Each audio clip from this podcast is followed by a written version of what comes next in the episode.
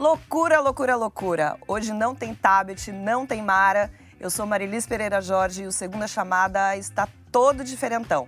Junto comigo estão Joel Pinheiro, Carlos Andreasa, que vocês já conhecem, o cara que sabe tudo de meio ambiente, de política, Sérgio Abranches, e a cientista política especializada em Bolsonaro, Daisy Siocari. Você já se inscreveu no iNews? Não? Não se faz de doido não, nem de doida. Se inscreve, toca o sininho para ser avisado quando tiver vídeo novo. No programa de hoje, a situação enlouquecedora da Amazônia. No meio de uma guerra de versões, a floresta segue queimando. O que pode ser feito? Deu a louca nos partidos. O PSDB, partido de Alexandre Frota, decidiu não expulsar Aécio Neves. Já a definição do comando do PT pode partir lá de Curitiba. Lula segue sendo dono do partido? Tem gente que acha insanidade privatizar empresas, ainda mais a Petrobras. O que você acha? E a reação irracional a um inocente discurso. Respira e não pira, que o Segunda Chamada está começando.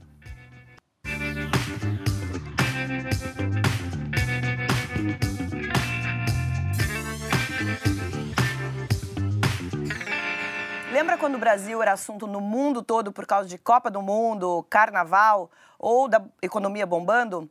Bons tempos. Nos últimos dias só se falou em Brasil mundo afora por um motivo bem pior do que o 7 a 1, a devastação da Amazônia.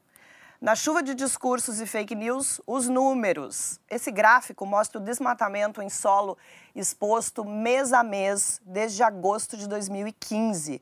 O pico em julho foi a origem da briga de Bolsonaro com o INPE, o Instituto Nacional de Pesquisas Espaciais. Este outro mostra o número de focos de incêndio na Amazônia Legal, os estados da região norte, mais Maranhão e Mato Grosso. De 2013 até 2019, sempre contando de 1 de janeiro a 23 de agosto. Entre 2018 e 2019, o aumento foi de 110,7%. E aqui, pegando mais de 20 anos, desde 1998. Estamos no pior ano desde 2011, mas houve anos piores. Quem defende o governo gostou desse último gráfico que mostra que tinha muito mais queimada em boa parte do governo Lula do que agora. Sérgio, você que é especialista em, em meio ambiente e política, é razoável culpar Lula, Dilma, Temer e Bolsonaro por essas queimadas? Olha, é, o, o, Lula é injustiça, porque o Lula foi quem fez todo o sistema de prevenção de desmatamento que levou a uma redução muito significativa durante as gestões da Marina Silva e do Carlos Mink. E não foi porque eles eram bonzinhos, não, foi porque de fato houve um aumento muito significativo do desmatamento e aí a pressão internacional já era muito forte, porque nós já estávamos no contexto da Convenção ah, do Clima. Né? Ah, o governo Dilma teve o pior. Ah, a, a pior política ambiental desde o governo militar. E aí só foi piorando. Né? Eu, eu, me lembro que eu comentava na CBN isso, e aí depois eu tive que dizer que o do Temer era pior, e agora o do, o do Bolsonaro é incomparavelmente pior. E por que aconteceu essa mudança de Lula para Dilma? O que, que aconteceu nesse. Por convicção da, da presidente. Quer dizer, a presidente Dilma não tinha a mesma visão é, pragmática que o Lula tinha. O Lula sempre ajustou a ideologia aos interesses. Né? E inclusive aos interesses políticos dele e do governo e do, e, e do país. E a Dilma não, a Dilma sempre foi mais inflexível ideologicamente. Então ela, ela não acreditava de fato na ideia do desenvolvimento sustentável e ela tinha uma visão também nacionalista é, que, que não gostava muito da ingerência e tal. Eu acompanhei, por exemplo, a, a, atitude da Dilma quando ela era can, candidata e o, e o Lula nomeou a Dilma chefe da delegação brasileira na negociação do clima. Na primeira eleição. Na primeira eleição. E, e, era inacreditável, porque ela não conversava com ninguém mais a não ser com os chineses e, e com a África do Sul e com a Índia, que fazia parte de um grupo é, muito autodefensivo naquele momento lá. É, e, e, depois, ah, quando o Lula chegou, é que, é que o Brasil começou a conversar a sério ah, é, com, com, a, com, o mundo inteiro. Né? Isso foi em Copenhague. E, e, e depois a, a, a, gente foi vendo que a, toda, toda a construção de uma ideia de que o Brasil podia ser líder no processo de desenvolvimento sustentável por causa da Amazônia foi sendo desfeita. E o Temer foi pior ainda, Sérgio? O Temer foi pior porque o Ministério, é, o, o, Temer, é, ele começou o processo de retirada de recursos do Ministério, ele desmontou o sistema, quer dizer, desativou, não desmontou o sistema de comando e controle. Então houve menos, menos comando e menos controle e houve um, um, uma é, clara percepção de que a gente estava perdendo o controle da, da Amazônia. Agora, foi pelo menos ele não dava declarações, é, digamos, incendiárias. Que empoderam os, é, os desmatadores. Que empoderam os desmatadores, o, que, é, o, que é o que o Bolsonaro faz. Dizer, o, o, Bolsonaro, na verdade, ele encorajou o desmatamento. Por isso que fica essa impressão que é muito pior agora, né? Muita gente não, não olha para trás e vê que a gente tem um problema que vem acontecendo por causa desse discurso dele, que é um, é um discurso agressivo, como se, claro. uh, o, o, enfim, esses players internacionais tivessem um, um, um, interesse no Brasil que, que, não fosse, que não fosse puramente em preservar a Amazônia. É, mas não é só uma impressão. Está hum. Tá muito pior mesmo. Né? Quer dizer, o, tem uma correlação muito forte entre aqueles dados do DETER, que são os dados preliminares de só alerta do desmatamento, que são feitos com, com, com imagens satélite menos, é, é, de menor resolução, e os, do, os, dados oficiais que vão sair mais para o final do ano do PRODES. Tem uma correlação muito forte, mas os dados do PRODES estão sempre acima dos dados do DETER. Quer dizer, o DETER enxerga menos, ele é enxerga pior. a tendência, é muito pior. Ele enxerga a tendência, mas ele não enxerga tudo. O então, PRODES enxerga tudo. Então, o que, é que vai acontecer? Muito provavelmente, é, nós vamos chegar no, no, no, dado oficial, se ele for divulgado. Divulgado, é, é. Em dois dígitos, coisa que não acontece há muito tempo. Nós vamos lá para 10 mil quilômetros quadrados a mais 10, 12 mil quilômetros quadrados de desmatamento esse ano. E tem uma coisa, uma coisa é o nível absoluto, você compara com os anos 90, acho que a gente ainda não chegou nos anos 90, não. mas outra é a direção do movimento, né? A direção do movimento é uma piora muito acelerada, muito acentuada, é isso que chama atenção, né? E que torna a situação tão urgente. Tem que falar sobre o espírito do tempo, né, Marilise? O Sérgio tocou nisso. É, o presidente está no poder há algo como oito meses, nós estamos entrando em setembro, mas o discurso, a palavra do presidente é um estímulo. Né?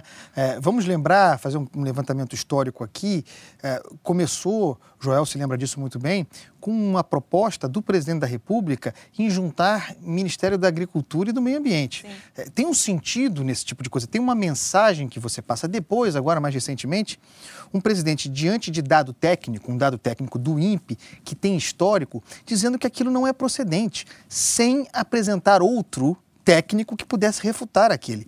Também no bolsonarismo tem a negação da ciência, do conhecimento, do dado técnico. Essa é a origem de um, de um problema que gera um espírito do tempo que estimula a, a, o desmatamento, a queimada. É verdade que nós estamos, a bem da verdade, no período sazonalmente falando de queimada. É, é normal, é mais seco, as queimadas acontecem. Mas há documentação, registro de incêndio induzido. E oficialmente os dados estão aí, o desmatamento aumentou.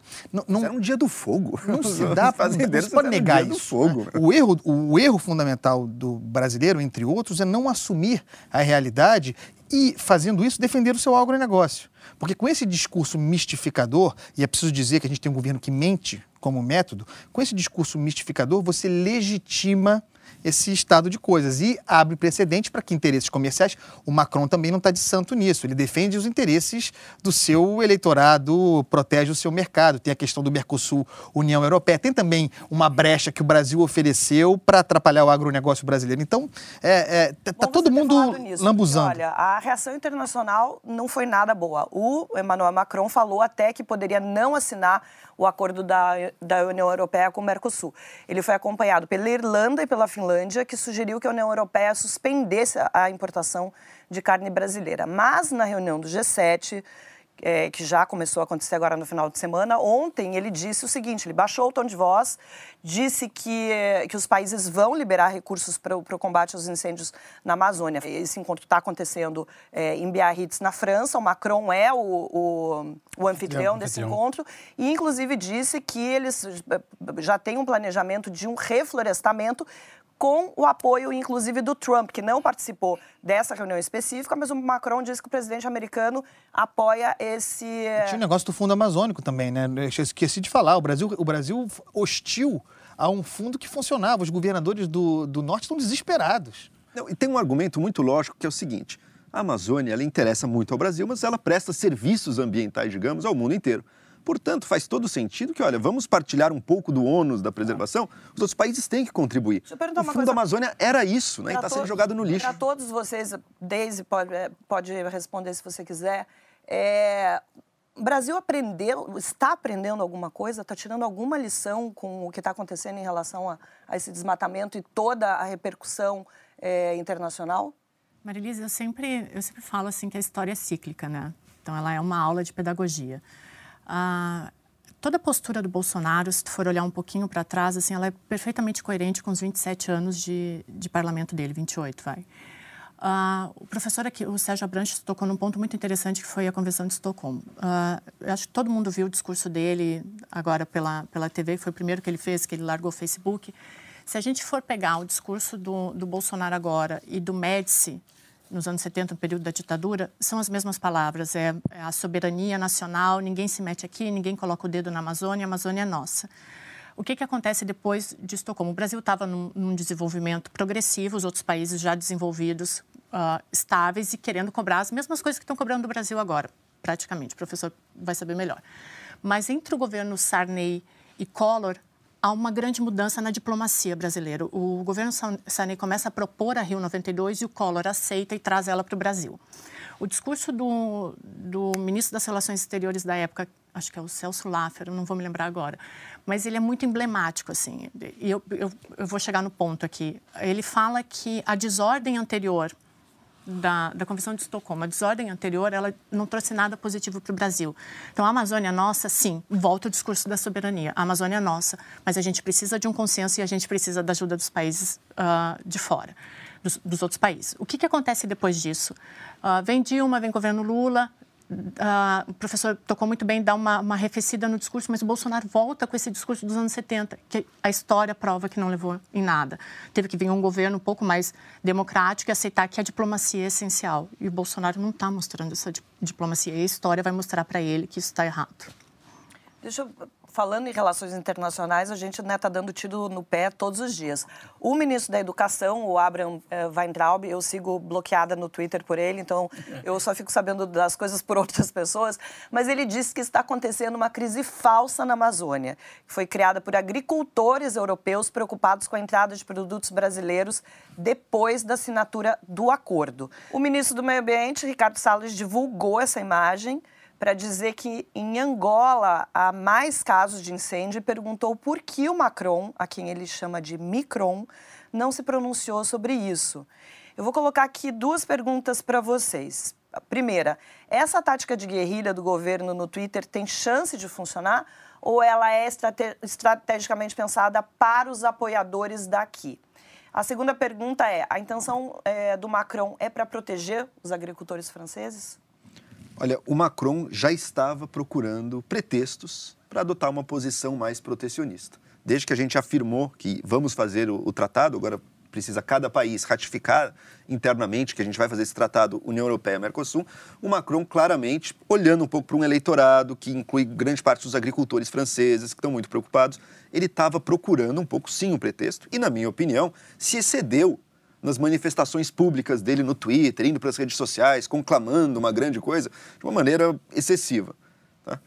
Mas o Brasil entregou esse pretexto para ele. O Brasil não precisava ter entregue de bandeja uma crise tão real e tão grave quanto essa. Não, a nossa crise aqui não é criada pelos agricultores franceses. Ela serve, sim, em parte, aos interesses desses agricultores franceses que querem o protecionismo. Mas a crise é criada por nós, por uma política de desmonte deliberado de toda a estrutura de combate ao desmatamento. E um discurso que empodera quem quer desmatar, grileiros, madeireiros, tanto que a gente teve um dia do fogo, né? Você teve fazendeiros mostrando serviço ao governo Bolsonaro, queimando no sul do Pará a floresta. Então você tá, é um governo que está realmente estimulando o desmatamento. É um Ministério do Meio Ambiente cujo objetivo é destruir o meio ambiente.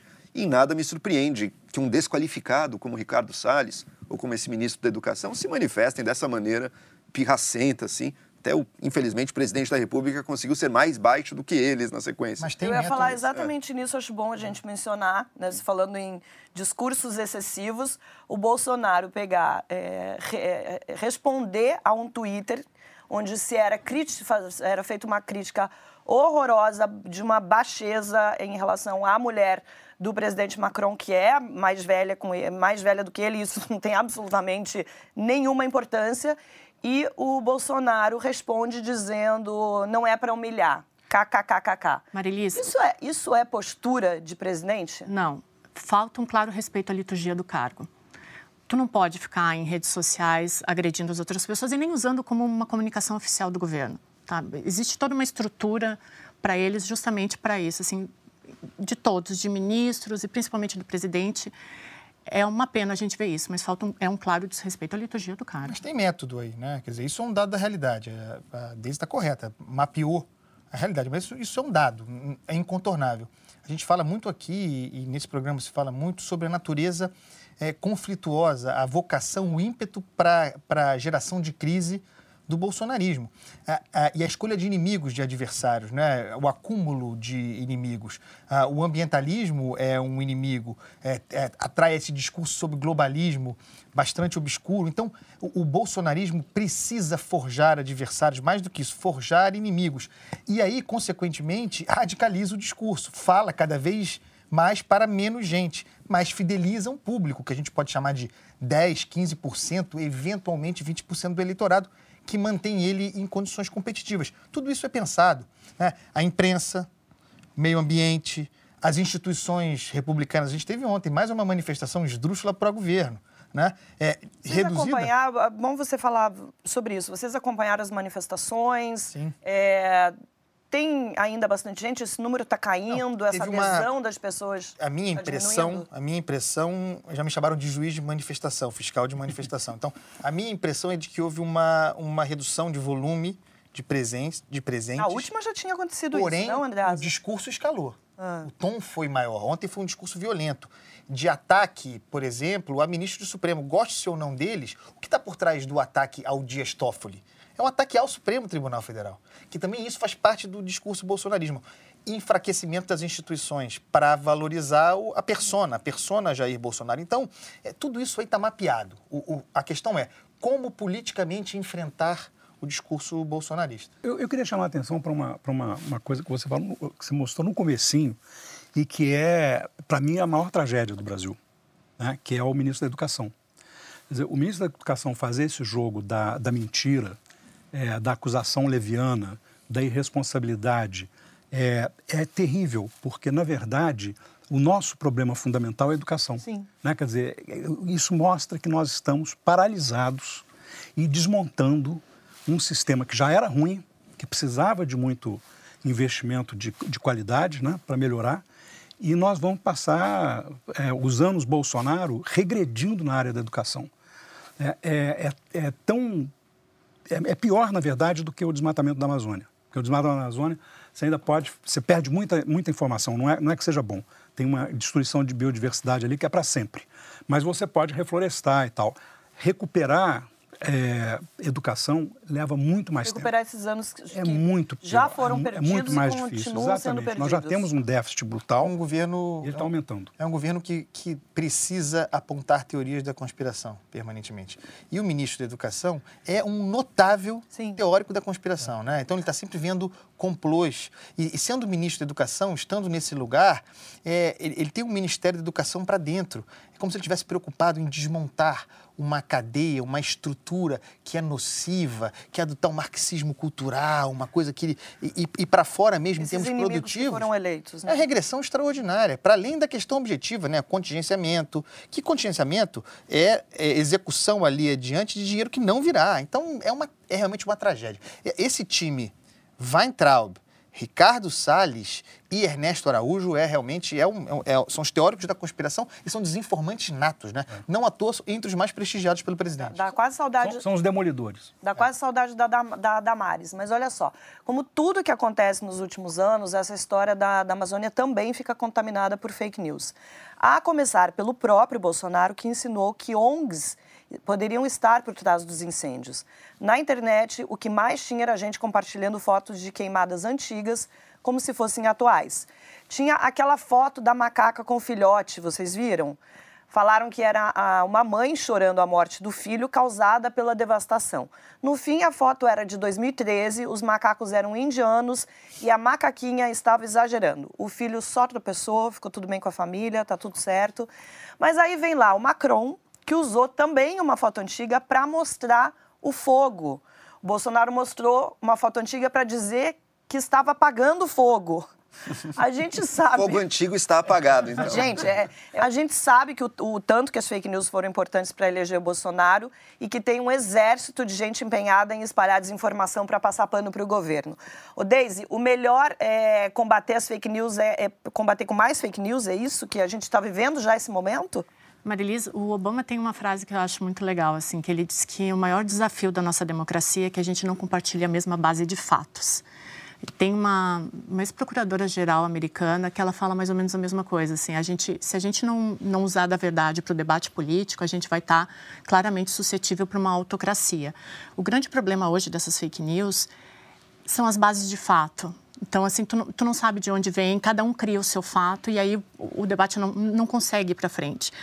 A grande vantagem que eu acho nessa história de fake news, e se é que ela tem alguma vantagem, é que a gente recorre cada vez mais ao jornalismo tradicional. Então, os, os jornais, eles passam a ter de novo um valor, né? Então, o que eu sempre sugiro, assim, quando tu vê uma notícia que tu tá desconfiado, vai para o veículo tradicional, que tem os jornalistas que checaram, né? A gente tem toda uma, uma base de informações, porque senão vai virar um, vai virar um pandemônio, assim. Mas fake news só se combate com Mas vocês não uma acham que isso, na fatos. verdade, acaba, acaba servindo para uma parcela muito pequena da população que tem esse, essa consciência de que precisa é, se informar bem e procurar a mesma notícia em várias fontes. A maioria acaba se informando por WhatsApp, WhatsApp. por coisas que são é, notícias são produzidas de forma falsa. A gente vê isso no Twitter o tempo todo. Não tem, não tem como tu parar isso. E a gente tem um presidente hoje que ele, ele consegue a audiência dele baseado no espetáculo de si próprio. Então, ele faz dele um próprio uhum. espetáculo, ele larga uh, frases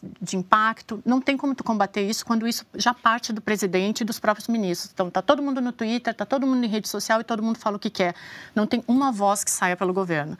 Então, assim, combater isso é só pela mídia tradicional mesmo, é vai num livro, vai pesquisar, porque senão vai acontecer o que aconteceu com o Macron, que para mim é lamentável.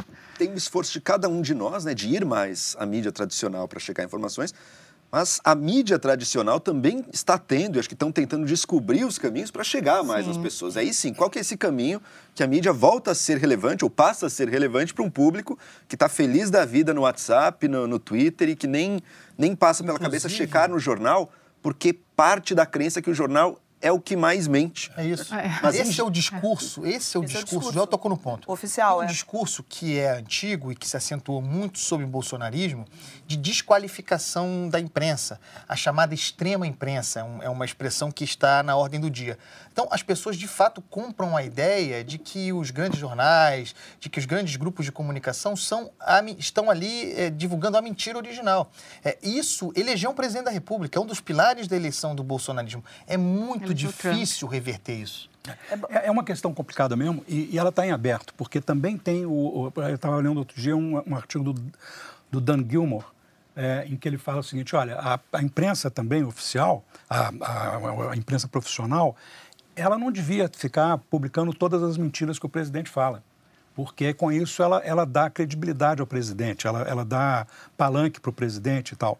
E aí você, é, eles assim, aí você vai falar mais, mais, mais, mais, mais, é o presidente, ele é notícia. Ele está bem, mas ele é notícia, mas a mentira não é notícia. Então, pelo menos você deu o contexto. Se olha, o presidente mentiu Sérgio, dizendo nos, tal coisa. Ele está falando do Trump. Nos né? Então, não nos do Estados Bolsonaro, Unidos, mas o Bolsonaro é pior. É, os jornais dos Estados Unidos começaram a colocar nas, mensa... nas, nas manchetes é, Trump mentiu sobre tal coisa. Isso. Eu vi que aqui parece que começou um movimento, já vi algumas manchetes seguindo essa linha, que é exatamente isso, porque é um tabu, a gente sabe que a gente tem muito é. leitor de é um manchete. Oi? É um tabu dizer que o presidente pois mentiu, é, é difícil romper a, a essa gente tem muito leitor de, de, de título de matéria, de, então assim, Mas se é esse assim, é o ponto dele. precisa estar na manchete. Na manchete Bolsonaro exatamente, mentiu. Exatamente. e, e, tem uma diferença. Não, não, uma colega minha fez uma pesquisa que eu acho extremamente interessante. Ela, ela trabalha num, num grande veículo e a pesquisa de mestrado dela foi nessa linha. Ela identificou que de 100% das pessoas que acessam uma notícia, menos de 10 leem até o final. Menos de 10% das pessoas chegam até o final da notícia.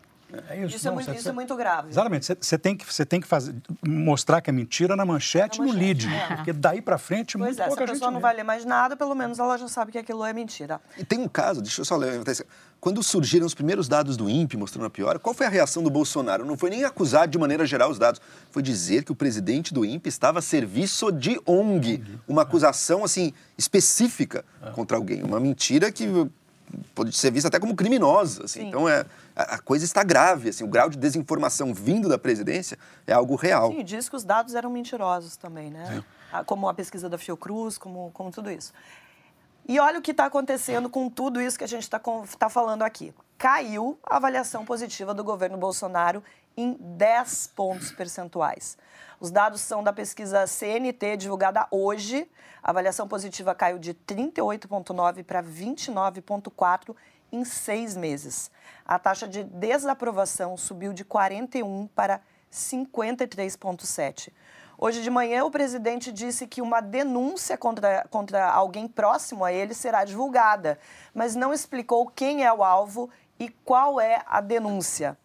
Andreas, até agora, horário da nossa gravação, não sabemos quem é e o que é essa denúncia. Você Mas ele já disse que é mentira. Ele já disse que é mentira. Você tem ideia do que pode ser? Não tenho, não tenho ideia, também não acho que dá para especular, tá dado que é alguém próximo a ele, mas o importante nos dados de popularidade é o seguinte: é, baixou o grau de aprovação do, do seu governo, e aí você tem, a, do governo Bolsonaro, e o sujeito tem, portanto, diante de si a possibilidade de fazer uma avaliação. É, qual seja, é, identificar o problema e trabalhar para melhorar, é, trabalhar para aumentar a sua popularidade, ou diante da queda de popularidade se agarrar ao que tem e, portanto, radicalizar o discurso.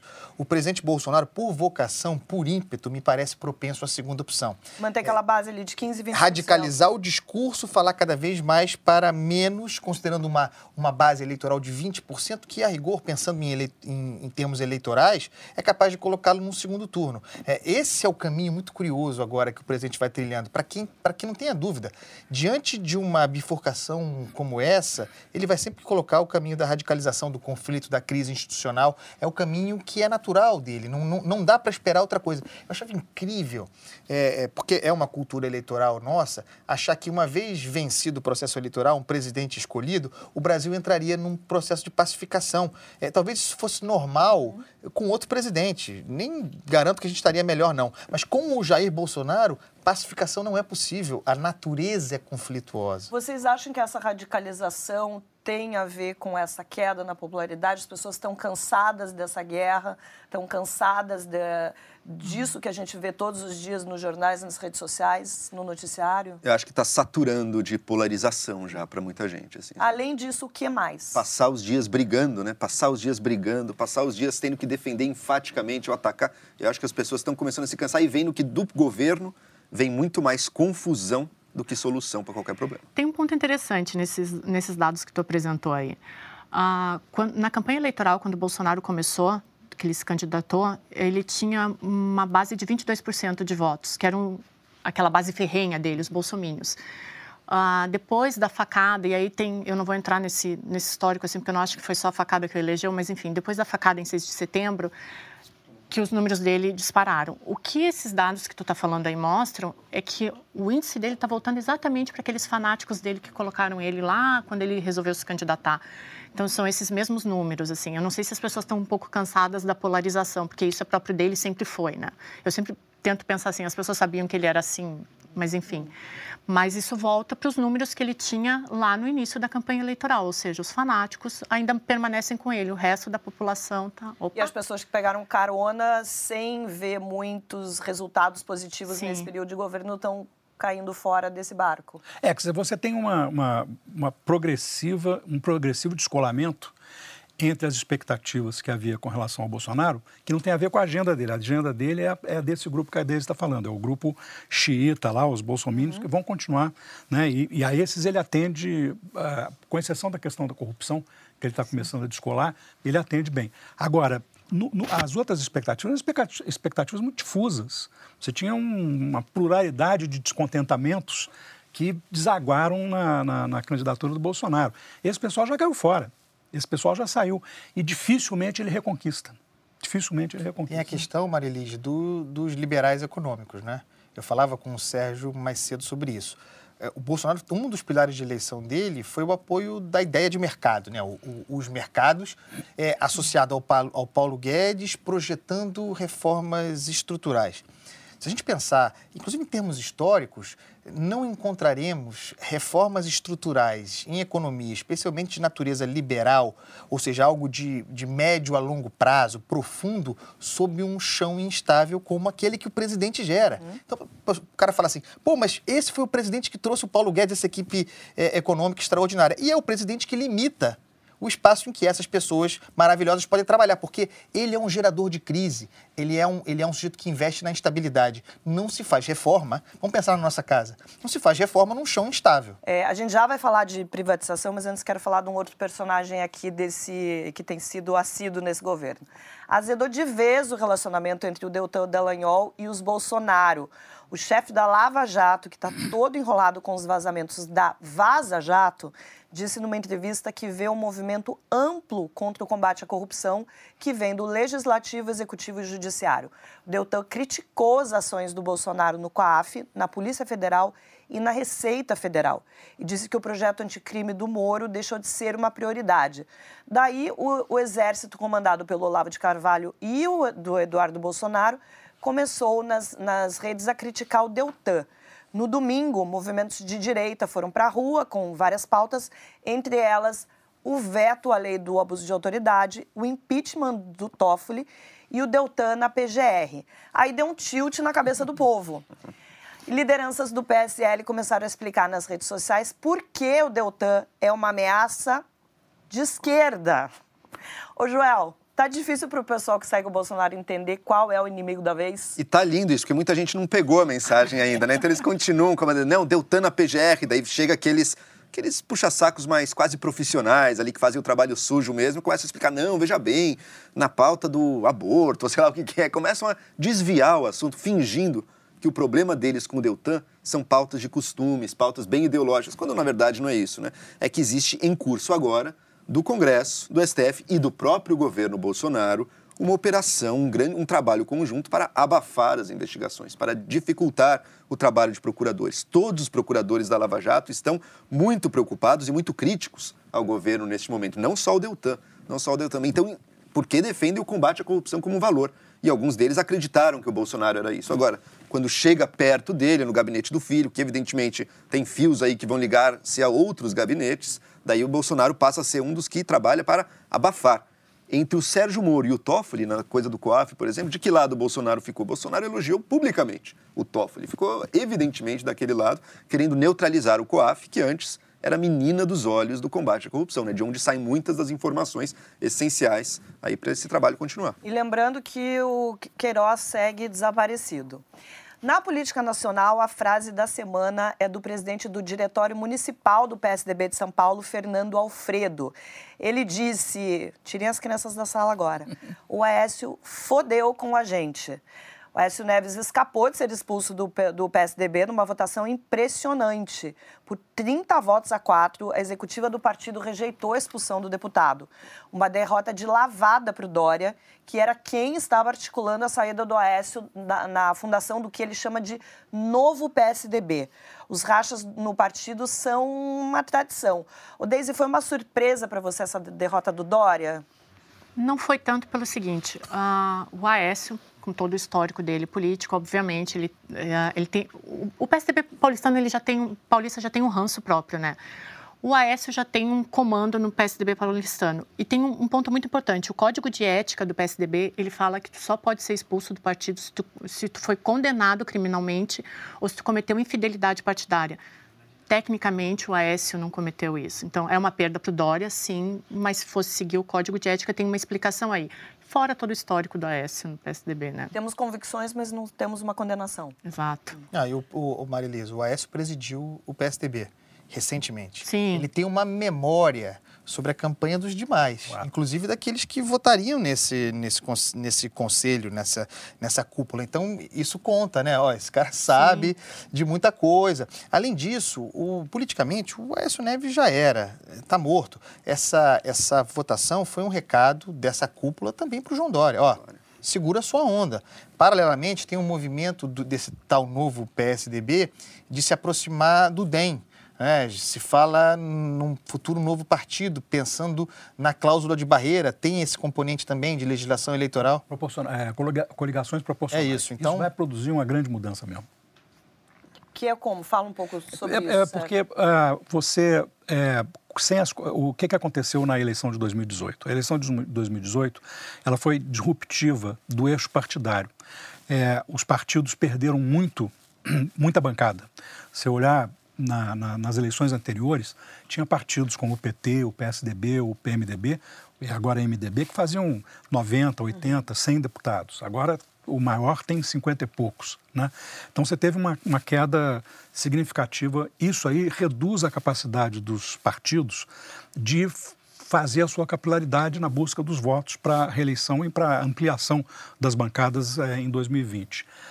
E agora, em 2020, entra a, a, cláusula que proíbe coligações proporcionais, ou seja, você não pode fazer uma aliança entre dois partidos para eleger deputado. Você só pode fazer a aliança para eleger governador e presidente da República, e senador, que também é majoritário. Mas para deputado não pode. Então significa o seguinte: que os partidos que têm menos votos, eles não conseguem, é, e com mais a cláusula de barreira, eles não conseguem fazer deputado sozinhos. E não conseguem, os partidos que ficaram pequenos não conseguem ampliar. Então, muito provavelmente. E não tem acesso ter, ao dinheiro. Não tem acesso ao dinheiro. Então, nós vamos ter, é, de fato, uma fusão. Né? Então, é muito provável que uma parte do DEM com uma parte do PSDB formem um novo partido para tentar é, ser mais, ter mais musculatura nas eleições. Vamos né? falar um pouquinho do PT aqui. A Gleisi Hoffmann, que é a atual presidente do partido, vai tentar a reeleição. O nome dela, a princípio, não é uma unanimidade, mas ela tem o apoio do Lula. O, Sérgio, por que, que o Lula continua apoiando a Glaze se ela, enfim, não é esse nome já tão forte como foi dentro do partido? Tem, tem, tem, tem uma razão fundamental que é a seguinte: a, Daisy, a, a Glaze é a principal patrocinadora do Lula livre dentro do partido. Uhum. Né? Há, um, há, outras facções do, do PT que acham que é importante manter a ideia do Lula livre, a luta para libertar o Lula, mas ao mesmo tempo é preciso de criar novas lideranças, é criar, criar novas alternativas dentro do partido. E, e, a ideia de colocar a Glaze, na verdade, fecha a porta e isso mostra que provavelmente o Lula não só imagina que precisa do Lula livre para sair, com essa mudança de, de jurisprudência que provavelmente vai haver, e ao mesmo tempo poder se candidatar. Então, agora, essa decisão é uma decisão fatal para o PT. Ela é fatal para o PT porque a Gleisi não é uma liderança importante e ela, ao mesmo tempo, abafa a possibilidade de outras lideranças e de tornar o PT um partido um pouco mais pluralista, que uhum. permitiria a ele voltar a ser competitivo. Dentro do, dentro do partido, tem gente com visão de que se a, a grande bandeira do partido continuar sendo Lula livre, eles estão fadados a ficar patinando e não conseguir, é, enfim, voltar a ser. Eu acho que tem uma, uma, uma visão clara deles de que o Lula livre é, uma, é, uma, é fundamental e, e é uma pauta justa. Então eles precisam de manter. Mas por outro, mas tem um grupo que diz o seguinte: a gente mantém isso, mas a gente começa a construir alternativas, né? Quer dizer, até porque pensar no Brasil um pouquinho, pensar, né? É, e, no, e, e, e, criar alternativas para o próprio, próprio, PT. O PT sabe que ele tem dificuldades na, na, na, eleição de 2020. Ele perdeu muita bancada e vai perder mais, né? O que a gente olha, ele é a maior, a maior bancada hoje é a do PT. É, é a maior bancada, muito pouco eficaz e com possibilidade tem uma mais de cair. só do, do pois que é, o PSL, do que o PSL. Né? E, e, e com a possibilidade de perder mais bancada na próxima eleição. Né? Então, por exemplo, o Jacques Wagner, ele acha que é importante viabilizar outras outras, uh, outras lideranças dentro do partido e o partido precisa de ter pautas novas. Ele precisa de começar a olhar para determinadas pautas que ele não olhava antes para poder ser mais competitivo. Parece que a gente está vendo os dois grandes partidos, ou outrora grandes partidos da política nacional, meio que se sabotando, né? O PT enfiando a cabeça na terra só com a pauta do Lula livre, que para a população está cada vez menos importante. E o PSDB, num golpe aí contra o poder do Dória, para mim é como um, um, grupo de marinheiros que quer tomar o controle da embarcação e explode uma bomba no navio, né? Porque manter o Aécio ali certamente não vai ajudar a população a olhar com melhores olhos o que as perspectivas do partido. Agora um assunto para colocar um sorriso no rosto do Joel, do Andreasa e outros liberais por aí. Privatização. O ministro da Casa Civil, Onyx Lorenzoni, disse que o governo vai fazer, fazer estudos para uma possível privatização da Petrobras. O presidente Bolsonaro disse que estuda privatizar qualquer coisa, inclusive a Petrobras. O Rodrigo Maia falou que é cedo para falar nisso. Falar em privatizar a Petrobras é quase heresia para muita gente. Por que isso, Joel? Porque tem essa visão antiga de que é essencial o país controlar com o seu governo a grande empresa de petróleo nacional. A gente já está vendo movimentos positivos da Petrobras, na minha opinião. Ela está se desvencilhando, por exemplo, de empresas que fazem um trabalho que certamente o setor privado realiza tão bem quanto, como uma distribuição do petróleo, para se focar mais em coisas que demandam mais investimento, nessa né? prospecção em águas profundas, aí pegar o, o pré-sal. Então já está tendo um movimento assim da Petrobras. Você tem países como os Estados Unidos que não tem uma grande estatal do petróleo. Tem diversas empresas privadas ali que competem, multinacionais e que estão nesse jogo, estão atuando no mercado. Na minha visão, você pode tanto ter isso, acho que o caminho americano é bom, e para o Estado brasileiro seria bom poder pegar esses recursos, inclusive focar em coisas que só o Estado pode fazer, não precisar ficar só, não precisar ficar cuidando também da empresa, mas se você tiver uma empresa estatal muito bem gerida, gerida como uma empresa de mercado, que é o que acontece na Noruega, por exemplo, você tem uma empresa estatal do petróleo, mas que é uma empresa de mercado, ela não dá desconto na gasolina para o cidadão norueguês, não tem nada disso, ela se comporta como uma empresa de mercado, bem gerida, e os lucros dela vão para um fundo soberano nacional. Isso seria um caminho, mas eu acho que para o Brasil, um país que tem tanta dificuldade em criar esse tipo de barreira, esse respeito às instituições, tem dificuldade em não aparelhar as empresas estatais, o mais saudável seria realmente privatizar. Vocês, o que vocês acham? Vocês têm alguma opinião formada sobre essa questão eu, da eu privatização vou... da Petrobras? Então, eu só vou abrir uma aspas, assim, uh, isso é fruto de uma política neoliberal do Jair Bolsonaro, que a gente já sabia que viria, e aí é só um adendo, assim, o Bolsonaro registrou no, no TSE durante a campanha eleitoral que ele ia diminuir em 20% a dívida pública brasileira através de privatizações. Então, assim, é só voltando um pouquinho de novo, estava no plano. É, eu acho que a gente tem aí um positivo anúncio de uma carta de intenções de privatização de grande volume. É, é muito difícil é, privatizar as empresas estatais, dificílimo culturalmente privatizar a Petrobras. Acho que o Brasil ainda não está estruturalmente pronto para isso, embora eu adorasse. Você é a favor? Ah, sou. Acho que, acho que haverá muita resistência, a judicialização dessa questão. É muito mais difícil privatizar uma estatal do que fazer uma reforma da Previdência, muito mais difícil. É, vai ter uma batalha judicial muito grande. Então, acho que você anuncia uma carta de intenções para, no final das contas, privatizar os Correios. Isso que eu ia falar, não tem uma lista de outras empresas aí tem. que Mas seria mais fácil que, re, que assim, até por uma questão de serviço para o contribuinte está muito defasado. O correio hoje em dia não funciona no Brasil. Funciona. E tem essa lista das empresas, tem um monte de empresa meio inviável ali também, que é. também não vão dar muito recurso, sabe? não vai, né? não vai mudar muita coisa ali, né? Então, é. mas sem dúvida, o correio está na lista. Eu acho que a grande discussão agora é o que, que o governo faz com o dinheiro das privatizações e das concessões que vierem. Uma alternativa é pagar a dívida pública, a alternativa, digamos, mais neoliberal ali, digamos assim. Mas outra, que talvez se imponha no momento atual, é, olha, o Brasil está com uma carência de investimentos total, muita obra parada, está com desemprego alto também, os juros estão relativamente baixos, então, talvez melhor do que pagar a dívida seja use isso aí para fazer alguma rodada de investimento, gera um emprego, uh, conclui algumas obras aí, porque o Brasil está precisando muito.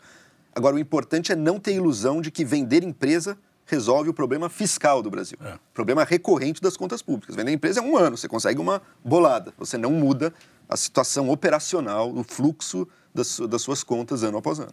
Sérgio, para você, o que, que você acha? Eu, eu, eu acho, como Andreasa, que é culturalmente difícil. e Agora, eu acho que o Brasil tá, tá, tem uma aderência a coisas velhas. Né? Quer dizer, a Petrobras já foi importante no passado. A Petrobras é uma empresa velha, é uma empresa que está morrendo. O petróleo está acabando. É como, como, como, como, como ativo importante, o petróleo vai deixar de ser, aí daqui a mais duas décadas, vai, vai deixar de ter essa importância. Então, é, eu não só acho que a gente devia fazer investimento, eu acho que a gente devia destacar uma parte desses recursos que são gerados em, em, movimentos de uma só vez, assim, é uma grande soma, inclusive mesmo na, na, na, na venda das, das, concessões lá no pré-sal, etc., hum. eu destacaria um pedaço para investir no século XXI. É. Educar em, em investir em ciência, tecnologia, educação e novas Tudo energias. Que o governo não acredita, é, exatamente. Não em ciência, tecnologia novas nada. energias, biotecnologia, que são coisas nas quais a gente pode ser competitivo. Tem mais. É, a gente fica, a gente fica presos, a, por exemplo, subsídio à indústria automobilística. Né? A indústria automobilística que a gente subsidia é a velha. Essa tem barreira à entrada. A gente jamais será competitivo, jamais terá uma empresa brasileira fazendo carro é, a, a, com motor a combustão. A gente podia estar investindo em, em, em, carro elétrico. Todo mundo pode entrar em carro elétrico, não tem barreira à entrada. Está é, tá aberto para todo mundo. É uma tecnologia que ainda não está dominada e, e conquistada, consolidada. Então, podia fazer. Então, eu acho que o Brasil tá, tem o tempo todo, olha o tempo todo para o início do século XX e o século XIX e está perdendo a visão do século XXI. Essa é a minha preocupação nessa discussão sobre privatização, investimento, etc., que eu vejo o pessoal gastando dinheiro no velho. Na Suécia, um homem de 70 anos foi fazer um discurso num evento de arrecadação de fundos e recebeu a pior crítica possível. O evento aconteceu no aquário do Museu Skansen, em Estocolmo. O homem se apoiou no vidro que guardava a área do crocodilo, se empolgou com o discurso, deixou o braço de lado, do lado de lá da cerca, e o bicho, nhaque, para a sorte do cara, o evento era contra o câncer e havia três médicos presentes que estancaram o sangue até a ambulância chegar. Seria apenas um incidente bizarro, não fosse por um detalhe. É um crocodilo cubano que já, já pertenceu a Fidel Castro. Aí dá para entender, né, Andréa? Já pensou com esse, com esse bicho já ficou ouvindo discursos intermináveis? Devia estar de saco cheio. Marilis. De discurso. Mais um discurso. Marilis, eu, eu devo dizer aqui para você e para as pessoas que estão que não tenho condição de comentar isso. Eu realmente Gente, não sei. Olha só, eu realmente eu, eu quero pedir desculpa. Dessa... Eu não sei o que comentar eu não sobre isso. Eu lamento pelo braço. A gente perdeu o braço. Não é isso? Olha só, eu não participei não dessa, dessa pauta porque eu estava de férias.